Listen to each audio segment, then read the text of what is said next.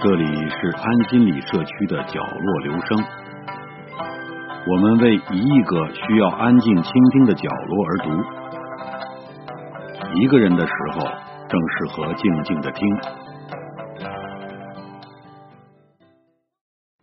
他来自中国湖南，这是一个真实的现代故事。湖南安化县高明村寡妇罗英的儿子。在大连上大学，因出车祸身亡。香儿是寡妇罗英一辈子最大的骄傲。两年前，乡亲们在村口敲锣打鼓的给香儿送行，嘱咐他好好读书，将来接你妈去城里享福。你妈一个人把你拉扯大不容易。两年后，乡亲们在村口含着眼泪。给香儿的母亲罗英送行，告诉他一定不要放过那个撞香儿的司机，他把你们这个家都给毁了。乡亲和亲戚有要陪罗英去大连的，可是他想了半天还是拒绝了。他怕人一多，他的心就乱了。从湖南安化县高明村到安化县城，然后。从安化县城到长沙，再从长沙到大连，将近三千公里的路途，罗英坐了两天一夜的车。本来大连方面让他坐飞机，可是，一听价钱，他觉得还是能省就省吧。沿着儿子韩香上学的路，最远只到过镇上集市的罗大妈，东问西打听。总算上对了车，坐在座位上，汗还没擦干，罗英的眼泪就掉下来。不出来不知道，世界这么大。他的香儿从那个穷乡僻壤走出去，真是太不容易了。到了大连火车站，香儿的老师、同学，还有公交集团的领导，以及那个肇事司机小付。都来接他。公交集团和校方都给罗英安排了宾馆，可是罗英却要求去司机小付家看看，让其他人先回。对于罗英的要求，大家唯一能做的就是满足。公交集团领导对小付说：“不管人家怎么闹，你都受着。人家唯一的儿子没了，怎么闹都不为过。”罗英去了小付的家，五十平方米不到的房子，住着一家五口。小付的父母和小付一家三口，孩子刚上幼儿园。就在小付的媳妇儿不知道该跟罗英说什么好时，罗英说：“你们城里人住的地方也太挤巴了。”罗英的话让小付媳妇儿的眼泪一下子就下来了，他借机诉苦。从结婚就和老人在一起过，都是普通工人，哪儿买得起房子？一平米一万多的房价，不吃不喝两辈子也买不起。罗英惊呆了，一万一平米，这就跟鸽子笼似的楼房。小付媳妇说：“可不是，小付一个月工资两千不到，一个月只休三天。”没白没黑的跑，跑的公里数多点儿就多挣点儿，跑的公里数少点儿就少赚点儿。从干上公交司机，就从来没有睡到自然醒的时候，生生落下一个神经衰弱的毛病。这些年，他也没跟家人过过一个团圆的节日。现在可好，又出了这么大的事故。小付媳妇干脆放声大哭起来。罗英见状，赶紧对小付媳妇说：“姑娘，大妈想在你们家吃顿饭。”小付媳妇赶紧擦干眼泪，忙不迭的让小付出去买菜。可是罗英坚决不同意，他说：“家里有啥吃啥。”吃完饭后，罗英要去香儿的学校看看。从进门到走。关于香儿的死，罗英一个字都没提。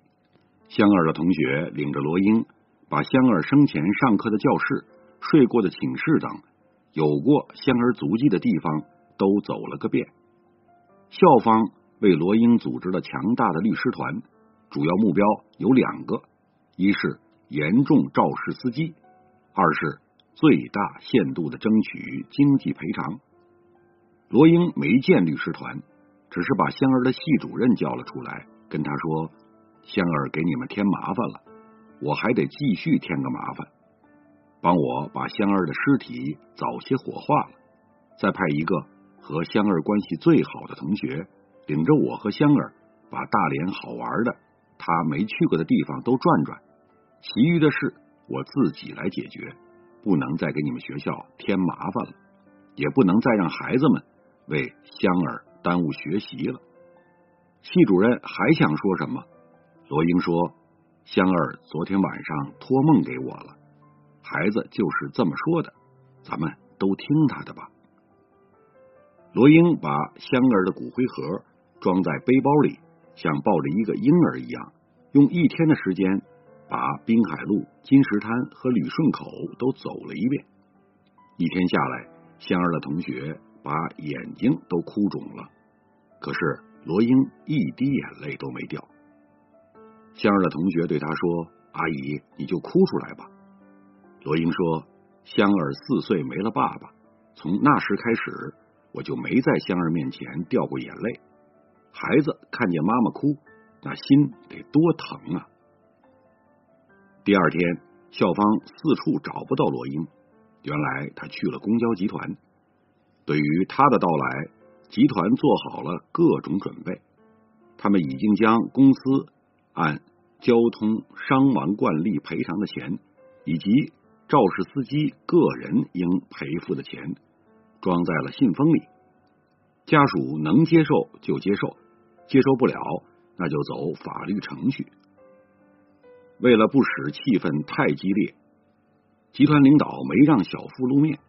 几个领导带着一个律师来见罗英，领导们做好了罗英痛不欲生、哭天抢地的准备。从下车到现在，罗英表现的过于平静。他们知道这是暴风雨来临之前的平静。反正他们人多，每个人说一句好话也可以抵挡一阵。结果，罗英和公交集团领导的见面。没超过十分钟，掐头去尾，真正的对话不超过五分钟。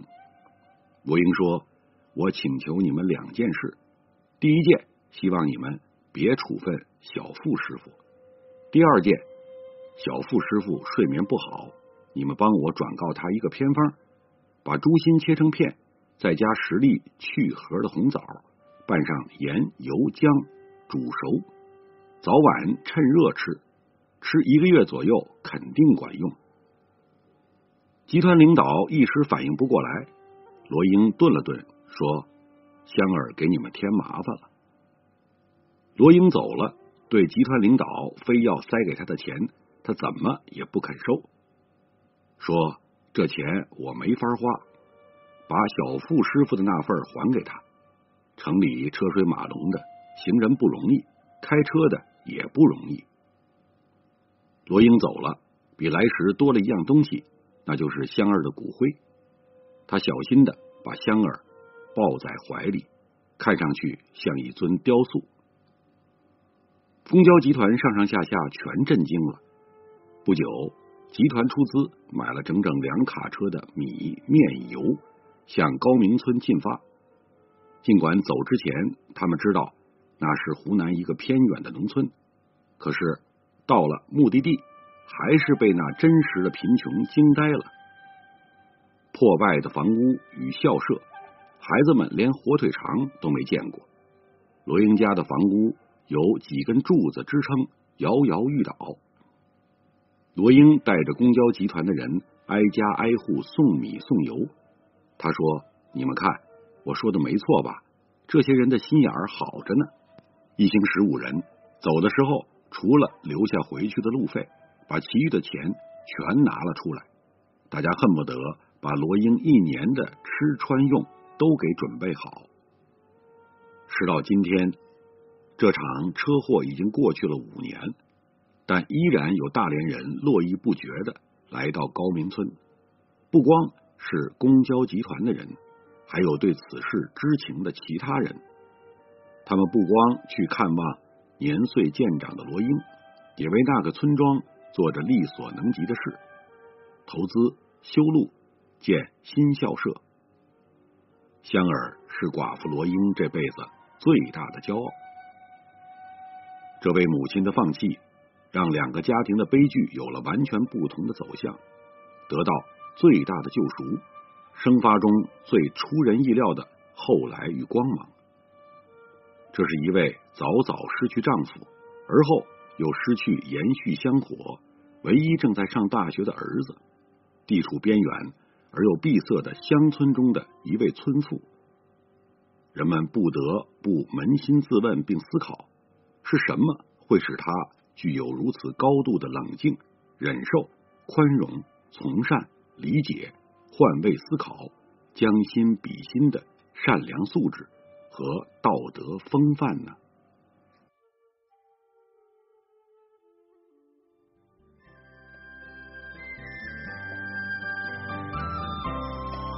以上为您朗读的是选自公众号“深圳师者情怀”上的。一篇文章，谢谢来自每个角落的慧心倾听，请记住这里，我们在一起呢，咱们天天见。